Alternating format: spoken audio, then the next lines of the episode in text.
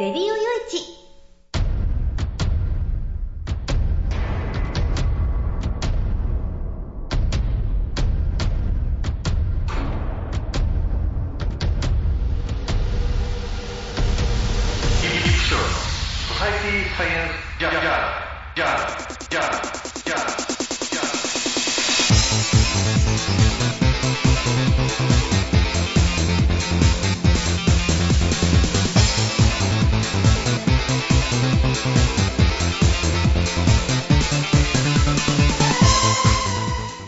さんハローじゃご機嫌いかがですか？ソサイティサイエンスジャーナル第430回ということなんですけどね。えー、なんかこっちもなんか思いっきりなんかよく回らないみたいなちょっとそういう寒さの中でね家の中が寒いってのもね。なんかね今年ね1月年越したらなんか暖冬になるなんて話もあったんですけどどこがどこがっていうものすごいまた今年も寒いなっていうね。なんか東京地方なんかね雪が降ったなんていう話もありますけれども、まあ、僕らがいる岡山県はね、えー、30日、1月30日の朝ちょっと外に出たら、えー、うっすらとね、えー、白く雪がかかってるかなぐらいなところで、でも本当あのね、えー、車が多く行き交うところなんかはもうとっくの昔にこう雪が溶けちゃってみたいな感じで、うちの庭がちょっと白いかなぐらいな程度だったんですけれども、うん、まあね、えー、それにしても寒いということで、えー、ちょっと体壊しましてね、えー、あの、まあ、お袋がインフルエンザになっちゃってね、で僕もなんか似たようにちょっとあの風邪みたいな感じになってるからあこれは俺うつったなと思ってたんですけどどうもひどくならないし熱出ねえところを見ると、うん、僕はどうもねインフルエンザ陽性になってないんじゃないかなっていうえー、気はするわけなんですけれども、でもね、えー、まあ、家の中で、ね、そのインフルエンザの人間がいるっていう状況で外へ出ていくと、うんまあね、そのウイルスをまき散らしてもいけないっていうことでね、えー、まあ、あのなるべくおとなしくしてようということで、まあ、あの会社も休んじゃって、えーまあ、看病したりとか、ね、家の用事をしたりとかああるいはもうなるべく寝るようにしてね、えー、ちょっと体力温存してみたいなことをしてますけれども、まあ本当ね、うん、このタイミングで良かったなっていうようなもんでね、うん、あのー、本当ね、ちょっと前だったら僕、偉い状態でね、本ね、えー、もうバタバタバタバタ、あの本のね、えー、執筆やら、なんやらね、構成やらっていうので、とてもじゃないけど、ゆっくりできるなんて時間取れなかったですから、本当、ようようこのタイミングで体調悪くなってよかった、体調悪くなってよかったななんてのもちょっとおかしな話だなと思うんですけれども、まあ、そんな感じで、えー、体調悪いながらも、まあ、あの悪いながらに進めていきますので、あまりいい回になるとは思いませんけれども、えー、お付き合いいただける方はお付き合いいただければなと思います。この番組は、レディオ誘致の制作により全国の皆様にお届けいたします。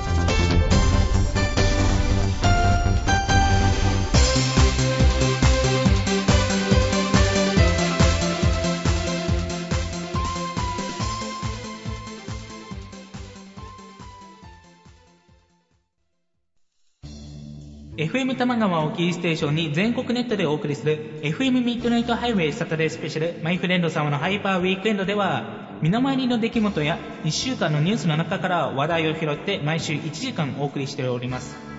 また時にはゲストをお迎えしてのフリートークスペシャルとしてもお送りしております。週末の情報バラエティ番組マイフレンド様のハイパーウィークエンド Internet Radio Station New Wind で毎週土曜日に配信しております。ぜひ皆さん聞いてくださいね。テレビビンゴネットアイランド。会社で役立つ面白応援グッズの紹介をはじめためになる情報ミュージシャンの生出演など映像でお届けする30分の生放送。テレビビンゴネットアイランドは毎週水曜日19時30分から20時。テレビビンゴで放送中です。スタジオジュノンからのお知らせです。あ、あのや。あ、あのさ。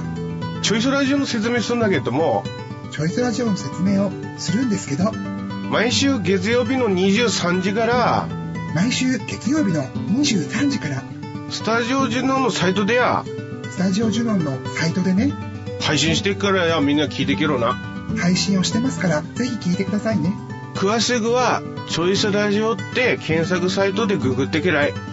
詳しくは検索サイトでチョイスラジオで検索してね。で、待ってっからや来てきれ。じゃあ、待ってるからね。来てね。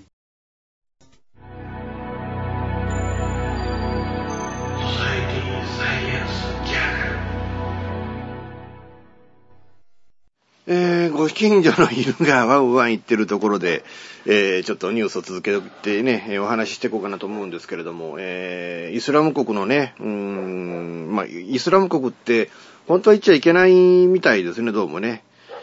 ただ、ま、日本はね、その、世界各国がビルマって言ってる国をミャンマーといつまでも言い続けたみたいな歴史があるので、うん、だから、ね、あの、イクするとかなんとか ISIS とかなんかそういう表現を、あくまでもテロ組織であって国家ではないんだ、先方はっていうのね。そういう前提でお話をするんだっていうことで、なんか海外はそういう方向に行ってて、日本政府もそれに習ってて、でもマスコミは相変わらずイスラム国って言ってる。まあそう言わないと、まあ世間一般には通用しねえわなと、まあ聞こえが良くないとかいうね、えー部分なんかもあって、えーで、まあ後藤さんはね、えーまあまだ囚われの身、この、えー1月31日のお昼3時の時点ではそういう話なんですけれどね。あの、このね、ニュースを取り扱う番組やっててね、えー一番怖いのはその収録してからその放送の時間までの間に何か事件、じね、その状況の変化があること、それも取り返しのつかないような状況の大きな変化があることっていうのはね、正直それは最も怖いことなんですけれども、えー先週の放送ではそれが起きちゃった。えー収録から放送までの間の、まあ、わずかな時間差の間に、えーね、湯川春菜さんが殺されてしまったと。どうもそのね、殺されてしまったという、まあ殺されたと見られるというのが、まあ、正しい言い方なんでしょうけれども、でもまあ、あー湯川さんの遺体であろうという思われる、静止画像が、あまあ、そのイスラム国によって発表された写真、静止画の中に含まれていたっていうね、うーん、のは、まあ、これは、なんかそれが本当なのかどうなのかっていうのは、ある意味、まあ、検証の必要なんかもあるのかもわからないでしょうけれども、ただこれまでにイスラム国という組織がこういったことについて嘘をついたことがないっていう部分において、うんこれは、信憑性があると考えざるを得ないのかなっていう感じではあるわけなんですけれどね。まあ、あの、で、後藤さんという方が、その湯川さんという方を、その教室のためにイスラム国に潜入していったんだと。しかもその、2泊3日の予定でかなり強行軍で入っていったんだっていうのがね、えーなんかいろいろそういう、後藤さんの、その、奇跡みたいなものもね、うん、あの、取り、なんかこうね、検証されつつあるんで、な、かなりその2泊3日で、えー交渉して連れ帰るっていうのは無理な話だから、おそらく、うん、その、後藤さんはそのイスラム国側のコーディネーターと、その、湯川さん解放に向けて、ある程度の道筋はつけていったんではないか、というふうに言われてるんですけれども、まあ、潜入して行った先で、まあ、向こうのコーディネーターに裏切られちゃったんじゃ、それはしょうがないわな、っていう感じで、うんまるで自ら捕まりに行くようなね、うん、感じになっちゃったっていうのが、本当、こうなってくると残念なんですけれどね。まあ、あのーね、えー今その、ヨルダンに収監されている死刑囚、女性死刑囚のね、うん、とまあ、あのまあ、この人もテロリストなんですけれども、まあ、まあ、自爆テロに失敗して逮捕されて死刑判決を受けてるっていうね。まあ、あの、自爆テロを試みたんだけれども、でもまあ、自爆テロを実行してない、誰も殺してないという意味においては、うんまあ、あなんていうのか、死刑囚の中では罪が軽い方なのかなっていう気もしないではないんですけれども、まあ、ヨルダン側としたらこの方を解放するっていうのは、あもうどうも既成事実になっちゃってるみたいですね。ただどうしてもやっぱりヨルダンとしたら自国のパイロットが同じように人質に取られていると。えで、その自国のパイロットを救出するための餌としてその死刑囚を釈放するのなら構わないんだけれども、うん他国である後藤さん、ね、日本の後藤さんを解放するための餌になって、そのパイロットが帰ってこないっていうんじゃ、この餌を扱い、ね、その、要要は、まあ、下道釣りをしたくないっていう話なんでしょうね。えーまあ、まあ、後藤さんここで下道なんて言うと失礼な言い方ですけれども、でも本当、思ってる魚じゃない魚が釣れるっていうのは、で、本当にこれ釣らなきゃいけないんだっていうね。だからタイ料理をね、あの、出さなきゃいけないのに、えー、メバで、その、サンマだの、なんだのっていうものが釣れてたんじゃ困ると。いうことで、あくまでもタイを釣るためにはどうしたらいいのか、で、確実にタイを釣るためにはどうしたらいいのかっていう、そういう思想の、あの、思考の中で、うん、ヨルダンという国が今動いてる。だから、ゴト産の解放が延々として進まないんだっていうね。でもこれはヨルダンという国を攻めてもしょうがない部分、ヨルダン、我々が我々だ、ね、その日本人の立場に置き換えて考えたら、それは同じようなことを考えるだろうなっていうふうにも思うんでね。だからまあこれはヨルダンと、うん、もうイスラム国がどういう今後交渉をして、えー、解放に向けていくのかっていうね。ただ一説にはこれ、もうすでにトルコ政府がこの両者との取引の中に介在してるんだっていうのは、そんな説が流れてるのもちょっと気になったりしてね。そのためにそのトルコ政府の意向に沿わなければならないので、えイスラム国側もヨルダン側も、うん、あんまりもう現在その交渉が自分たちの思うように、えー、ということを中心に進めることができない状況にあるなんてね、うん、話もあって。まあ、今後の推移、推移っていうのはもう日本国政府としたら、こうね、あのー、じっと黙って見てるしかないのかなっていう気もしないではないんですけれども。でもなんかね、これ、もう去年からずっとこのね、その後藤さんの奥さんのところに脅迫メールが届いていて、で、そのメールを通じてその奥さんとそのあのイスラム国側はずっと交渉、メールのやり取りが何度もこれまであったっていう話なんですよね。で、なんか10億円とかっていう身代金の要求もその中にあって、で、政府もその動きは察知していたという話なんですけれども、うーん、なんで、これね、このタイミングで表に出ちゃったかっていうのがどうもその、安倍さんが中東諸国へ行って2億ドルって言ったのが、向こうのまあ尺に触ったみたいで、じゃあもうあの身代金いいからちょっと自分たちのプロパガンダにこの後藤さんたちを利用しようという、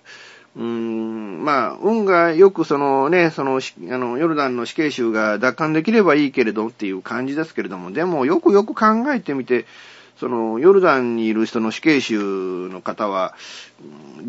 イスラム国にとって果たしてこう利用価値があるのかなと。ここまでしてその奪還しなきゃならないような理由っていうのが僕はどうも見当たらないっていうか、単なるその、うーん、まあシスターって言われてるぐらいですからね、その死刑囚の方がね。だからもうこの、神格化していると、神格化している容疑者を奪還するということで、えー、そのイスラム国のなんかこの権威みたいなものを高めようみたいなことで、そのこの死刑囚の方もどうも利用されているだけにしすぎないのかなっていう感じは、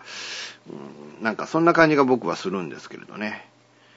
あとなんかね、今物議醸してるのがデヴィ夫人のブログですか。後藤さんにこの際自決していただきたいっていうのがね、そら、なんか旧時代のなんていう武士道かなっていうような気がしてね。うん僕は違和感を感じるんですけど、どうも違和感を感じない、よく言ったみたいな方を、ことをおっしゃられる、そういうツイートなり、Facebook の書き込みなんかも見てね。うん、まあいろんな、いろんな考えが、今この世の中っていうのがこうね、いろいろあるんだなっていうのがこれ、今の状況なのかなっていう気もするわけなんですけれども。あの、なんて言いやいいんだろうかな。あの、彼らがやっぱりその、イスラム国に向けて行ったことのね、まあもちろんその、ユカさんを脱会に行ったっていう、その脱会に行くだけの価値が彼にあったのかとか、政府やなんかが本当は、本当ならそういうことしなきゃいけないのに、政府がしなかったから後藤さんがやったんだみたいなね。部分なんかも、まあそういういろんな見方はこの件にあるんでしょうけれども、でもジャーナリストの方々があの地域にいるっていうことは、やっぱりそのイスラム国っていう国、国というかその組織がやっぱり危険な組織であるっていうことを全世界に知らしめる必要だってあるわけだし、今、世界のどこで何がどのように行われているのかっていうことを知る権利っていうのは、やっぱり一般の国民にはあるわけで、で、その知る権利を、うーなんていうのかな、その、助けてくれって、あの、国民にそういう知る、あの、知りたいと思う情報をこう流してくれるっていうのがジャーナリストの役割だったりしてね。えー、そう考えると、やっぱ彼ら彼らで、彼らの使命を持って行動して、えー、いる部分なんかもあるわけで、で、危険なところへ行って、ね、命のかけて、その取材活動している戦場ジャーナリストっていう人々が、まあ、この後藤さん以外にも何人もおられて、で、やっぱ命を落として、えー、何やってんだ、そんなところ行くからだ、このバカモンがっていうふうに、まあ、それは言いたい気持ちもわからんじゃないんですけれども、でも、やっぱりその、彼らの活動があるからこそ、その、そういう地域の情報が日本に入ってきて、で、やっぱりその、虐げられている一般市民の人とか、飢えている子供たちとか、そういう状況を我々にその、伝えてくれるっていうね。彼らは彼らでやっぱりそれなりに使命というものがあって行動してるんだっていう部分をやっぱり理解しなきゃいけないと思うんですよね。それとまあかつてそのイラクでその人質になった人々がいてね、あんなところへ行くからこんなことになったんだっていうので、えー、まあ日本じゃ非難合々自己責任っていう言葉がその時にはこうクローズアップされたりなんてこともあったんですけれども、でも世界各国がなぜあの地域にも外国人を寄せているかっていうと、やっぱりジャーナリズムっていうものが一つあると同時に、やっぱりその平和が構築した後の利権みたいなものがね、その利権を自分たちの国に確保するためにあの行動を起こしているっていう、そういう人たちが世界各国いっぱいこうあの地域にこう人を出してるわけですよね。でも日本人は、君子危うきに近寄らず、それそういうせい、ね、そういう思想だけで果たしていいのかなっていうのも、まあ僕の中で疑問点としては持ってることなんですけれども。まあ、いかがなんでしょうかね。うん、ともあれちょっと膠着状態に陥ってますけれども、一日も早く後藤さんが解放されるっていうことを、えー、祈らざるを得ないですし、やっぱりこのね、この地域は今どうなんだっていうことを、やっぱ後藤さんの口から、ね、彼の生きてる口からこう語っていただきたいなと思うので、えー、イスラム国のくれぐれも彼を殺さないでいただきたいなと思います。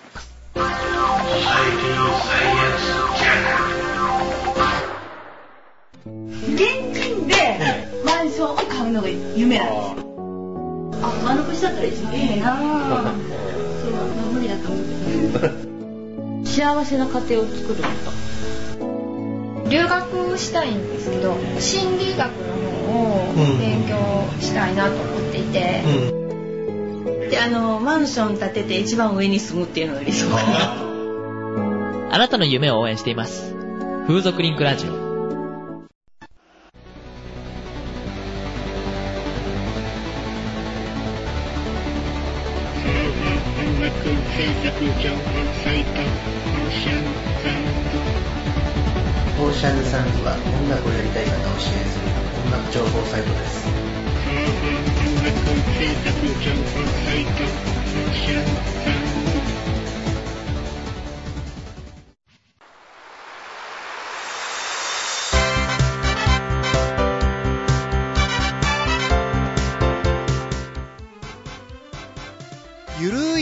は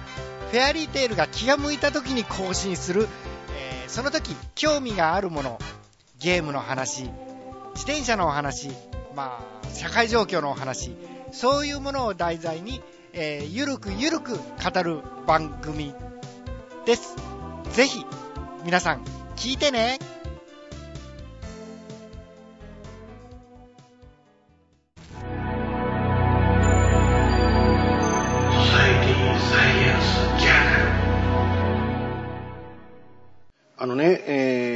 この番、前にも言ったことはあるんですけど、この番組で基本的に刑事事件は使わない方針であると。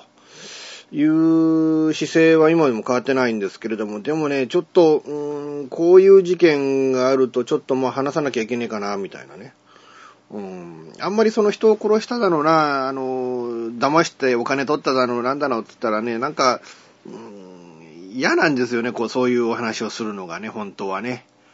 でも、な、なんでこういうことになってるのかな？今こういう時代なのかなって、こういう子供たちが増えてんのかなみたいな。そういう部分をね、きちっとちょっと話しとかなきゃいけねえなっていう。うん、ましてやこのタイミングだからっていうのもんでね。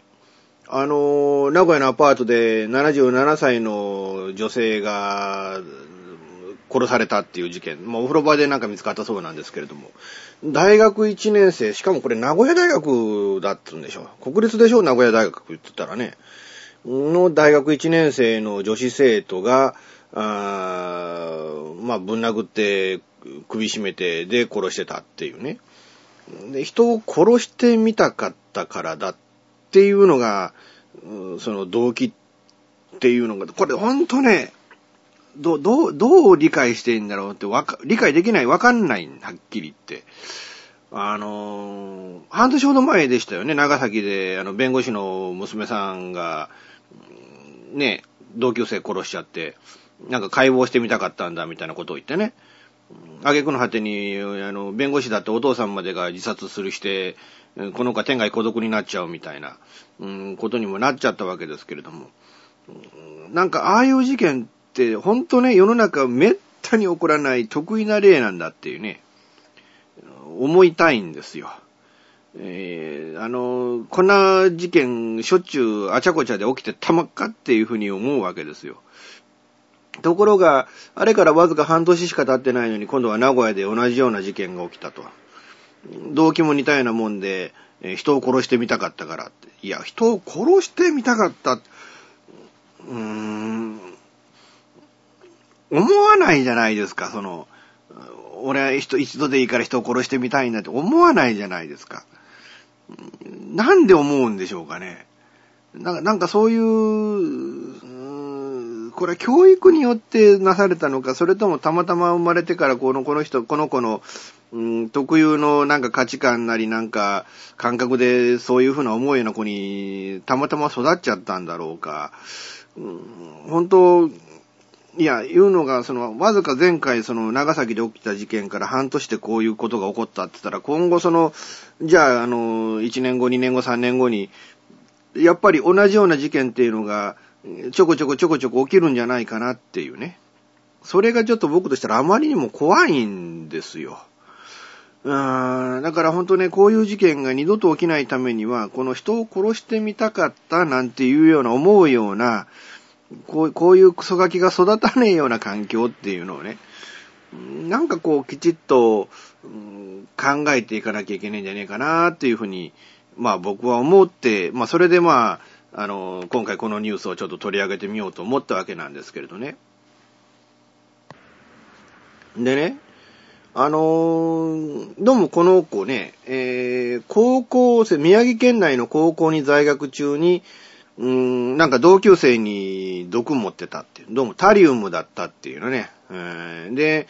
この同級生、えー、まあ男子生徒らしいんですけれども、視力低下や歩行困難に陥ったっていう。これ今も、今もこの障害残ってるんでしょうかね。いや、あの、一時的にそうなって回復したって言ったら、あまあちょっと気の毒だったね、で済む話なんですけれども、いや、そうじゃなくて、うーん、こうね、あの、今もこの障害が残ってるんだ、後遺症がなんかあるんですって言ったら、これもうほんとシャレなら人生一人の人生を台無しにしたわけじゃないですか。要はその、一人殺してる、二人殺してるって、これ変わらねえんじゃねえかな、ぐらいなね。二人分の殺人犯、殺人の罪を取られてもしょうがねえんじゃねえかなっていうふうに、えー、まあ、思うんですけれども。うーん、まあ学校を、まあ実際これ調べたりしてたらしいですよね。だからその学校校内からの盗み出された薬物で、それをなんか盛られたんじゃないかっていうふうに思って、えー、いたっていうね。だけど、まあ結局のところ、まあその時に犯人がわからなかったっていうことなんでしょう。まさかこの生徒がそれをやってたとも、この当時は思わなかったのかもわかんないですよね。なんけな、ほんとね。なんか怖いなと。あの、もしかしたらだからね、その、普通に我々、私らそう、普通に生活してるわけです。普通にね。で、たまたま、どっかで誰かと知り合いましたと。で、どっかで誰かと知り合ったその誰かが、うーん、俺も昔から人を殺してみたかったんだと。いうのでターゲットにされるっつったら、これ、いつ自分に向いて起きる犯罪になるか分かりませんよって話なんですよ。こんな怖いことないですよ。いつ殺されるか分かんねえっていうのはね。あの、殺されるようね、その猟、猟奇殺人っていうのは、その、いわゆるその、怨恨の殺人とはわけが違ってね。あの、ある意味その、恨みを持って殺されるっていうのは、その恨みを持たれるっていう理由があるわけで、その理由を回避すれば、うん、あるいはその、殺人事件なり、あるいはその、殺されかける事件なりっていうのを発生するのをこう、抑える、回避することができるわけですよね。でも、うん、猟奇殺人っていうのは、その回避のしようがないと。要はだからこの、今回のこのガキがやったのも、その秋葉原で人を跳ねて、人を刺してっていう事件が起きたのも、池袋の駅前でも何人も殺した、刺して殺したっていう事件がありましたよね。ああいう事件、何らこう違いがないんだってことになってくるわけですよね。で、得意な考えを持つ誰かによって引き起こされた事件であって、まあ、その場に遭遇した被害者は、ちょっとお気の毒でしたっていうんじゃ、あまりにもちょっとこれね、ひどいっていうか、また起きるっていうのが分かってて、まあ、まあ、どこでど、誰がどのように起こすか分からないですけれども、また起きるっていうのはもうこれ分かりきってる状況になったと思った方がいいんじゃねえかと思うんですよね。で、また起きるっていうことが分かってるっていうことは起きないようにするためにはどうしたらいいのかっていうのをそろそろちょっとこれ、本気で考えなきゃいけない。で、考えるならその教育の現場であるとか、あるいはその警察当局であるとか、あーねなんかやれって話になってくるんですけど、じゃあ僕なんかも考えてみましょうとなった時に何やりゃいいのかわかんない。だってドイツがどのような過程でこんな考え持つかわかんねえんだもん。ドイツがどのような過程を持ってこういうことをするのかっていうのが分かれば、それに対処する方法を考えりゃいいんですよね。なんか、なんか対処する、えーその、手段を考えりゃいい。だけど、分かんねえんだから。分かんねえものは考えても分かんねえじゃねえかっていうのが 僕の考えだったりしてね。本当にね、うーん、これ嫌な時代になったっていうこの一言で済ましていいのかどうかっていうのがね、あまりにも悩ましい。えー本当、あのーちょっと考えても、あのー本当、ど、これをどう、どう表現すればいいのかなっていうふうに今思ってますけれども。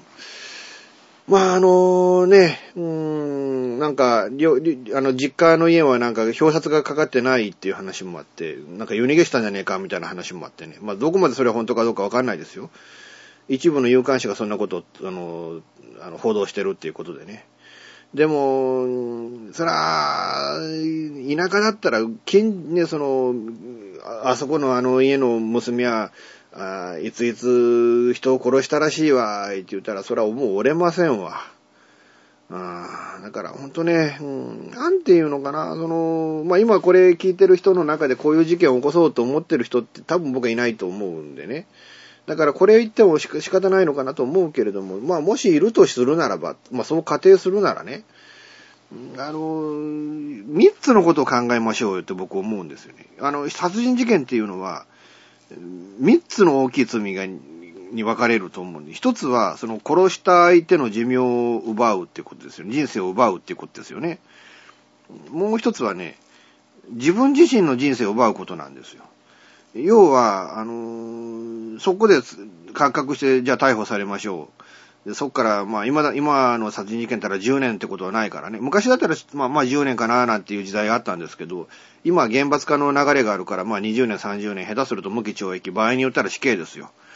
要は、その犯罪、その人を殺すということで、その犯罪を犯したそのご当人の、うーん犯人の人生も奪われるんだっていうことを考えなきゃいけない。もう一つはね、家族ですよ。自分の家族の人生だってこれでめちゃくちゃになんだからね。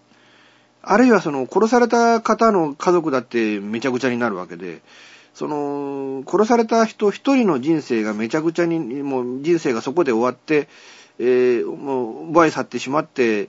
ていうだけのことじゃ済まねえんだぞっていうことをね、要は3人、少なくとも最低でも3人、下手すると、もう何十人もの人生をそこでめちゃくちゃにするっていう、そういうことなんだっていうことをね、ちょっともう一度考えていただいて、あの、本当ね、あの、絶対こういう事件って皆さん起こさないように、えー、ね、というか、まあ、で、と起きないようにするためにはどうしたらいいのかっていうのをね、ちょっとこの番組の中でこう、そういう提言が出せないのが残念でね、僕も正直言ってそこを理解できない。理解できないものは、えーその、回避するための方法も理解できない。本当、なんか嘆かわしい限りだなって思うわけなんですけれども、まあ、こうこういうことが今後起きないような、ことをちょっとなんかね、誰か偉い人、あの、そういう専門家の人ね、えー考えていただきたいものだなと思います。ソサエティサイエンスジャーナル毎週金曜日更新ミスター y のワイワイフライデー。久しぶりにネットラジオに帰ってきましたミスター y です。このミスター y のワイワイフライデーではいろんなコーナー満載で皆様からのお便りを募集しています。アドレスは www.yy-friday.com まで。ミスター y のワイワイフライデー毎週金曜日更新です。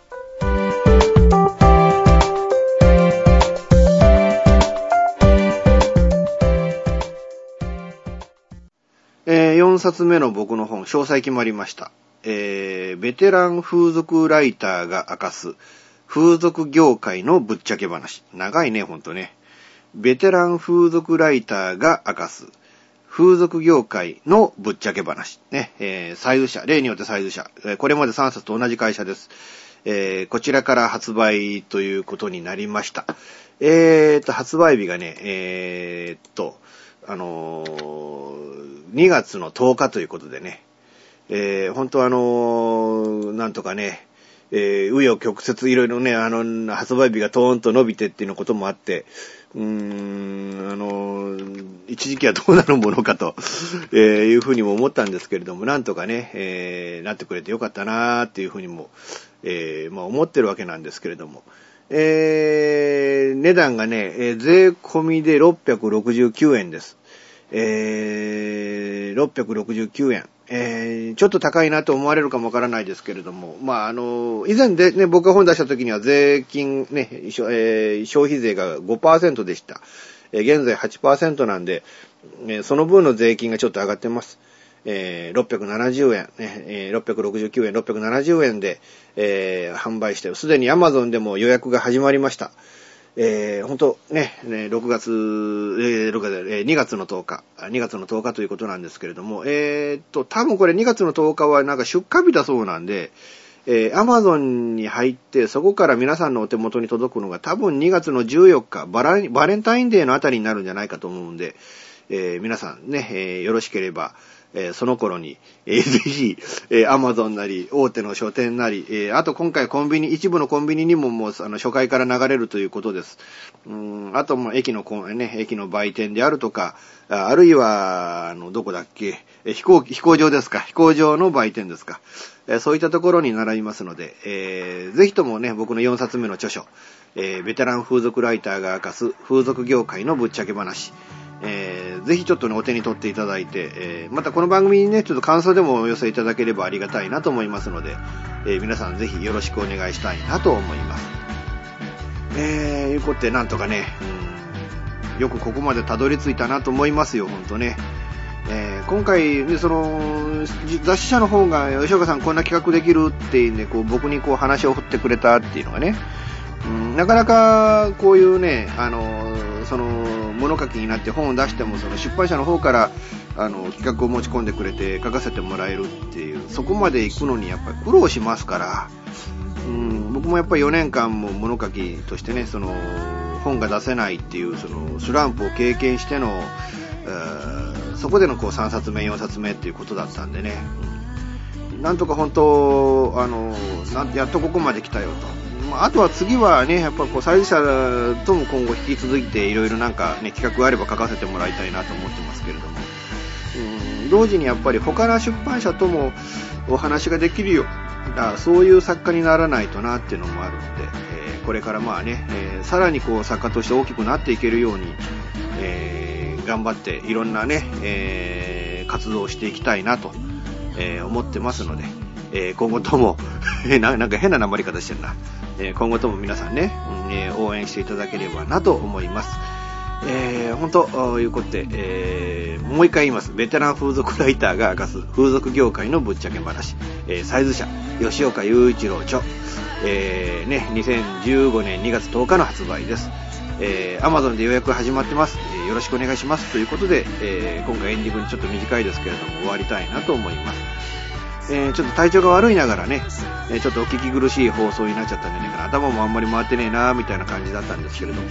えー、本当最後までお付き合いいただきましてありがとうございました。次回、次週、多分問題なければ何も、何の問題も多分ないと思いますので、次回、次週やると思いますので、えー、よろしくお願いしたいなと思います。この番組は、レディオ用地の制作により、全世界の皆様にオンデマンド、ポッドキャスト、FM ラジオでお届けいたしました。お相手は、イプシロンこと吉岡雄一郎でした。ではまた次回、ごきげんよう。さようなら。